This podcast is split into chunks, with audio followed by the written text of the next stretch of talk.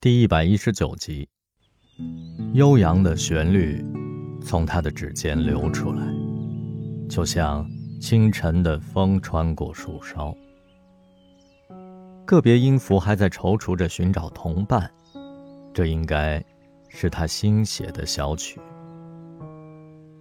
他能作曲，而且他至少有七八年的吉他功底。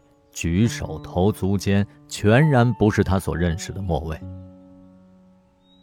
他停顿了片刻，又弹了一段，转换为悲怆的变奏曲。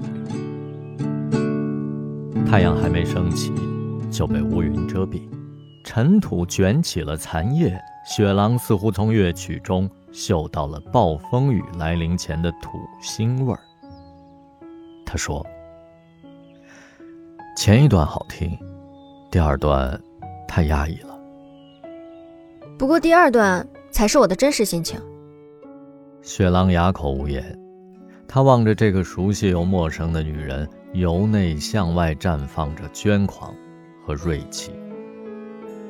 云豹啃着三明治迈进了院子，莫伟看看表说：“你这赖床鬼都来了，圣婴竟然还不露面。”一般女主唱可以激起乐队男性成员的排练积极性，可惜你是惊悚性，适得其反。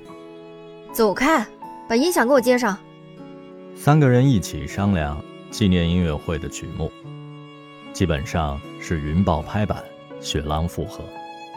莫蔚有意见也忍着，毕竟他初来乍到，不能暴露对乐队的情况了如指掌。过了好一阵儿，圣音哼着歌晃了过来。莫蔚横到他的面前，一把扯下了他的耳机。你迟到了四十八分钟。怎么了？你们先练着呗。乐队缺一人怎么练？就像贝斯四根弦，一根也不能少。昨晚赶论文，两点才睡。那不是迟到的理由。你这人怎么那么较真儿啊？谁没迟到过？考试能迟到吗？演出能迟到吗？比迟到更可气的是你的态度，我们仨浪费了一个早晨等你，你竟然没有一点歉意。声音欲言又止，把头扭向了一侧。末尾高声说道：“从今儿起立个规矩，排练迟到十分钟必须打电话给队友说明情况，超过半小时罚款二百块，纳入乐队基金。”双手赞成，哈哈。云豹笑道。圣婴一脚踢飞了地上的易拉罐，莫卫击掌道：“开始排练《野火三部曲》。”圣婴脸上纵然写着一百个不情愿，却还是乖乖的拿起了贝斯。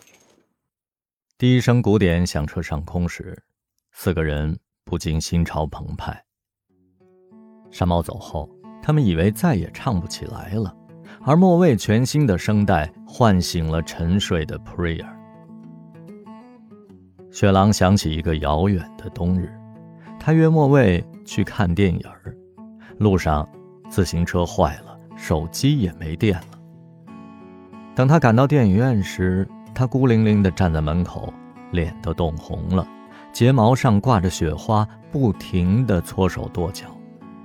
可是，他一句怨言也没有。原来他很介意别人迟到，只是。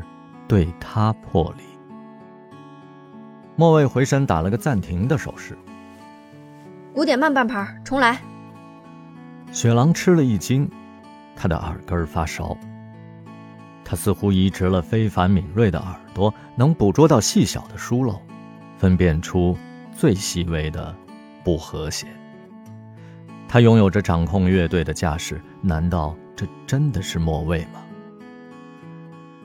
排练完毕，云豹提议去吃大神火锅。